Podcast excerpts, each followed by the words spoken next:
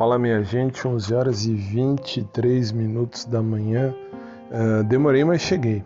Hoje, dia 18 de agosto de 2020, 15 anos exatamente atrás, minha avó paterna morreria. Em 18 de agosto de 2005 ela ia morrer. E, enfim, que ela esteja num bom lugar. E é isso aí, demorei para vir porque acordei às 7, quase 8 horas, um pouquinho antes das 8 e depois tive que fazer um texto de, de, enfim, de aula que eu tenho que apresentar. E é isso aí, agora estou aqui, feliz e contente.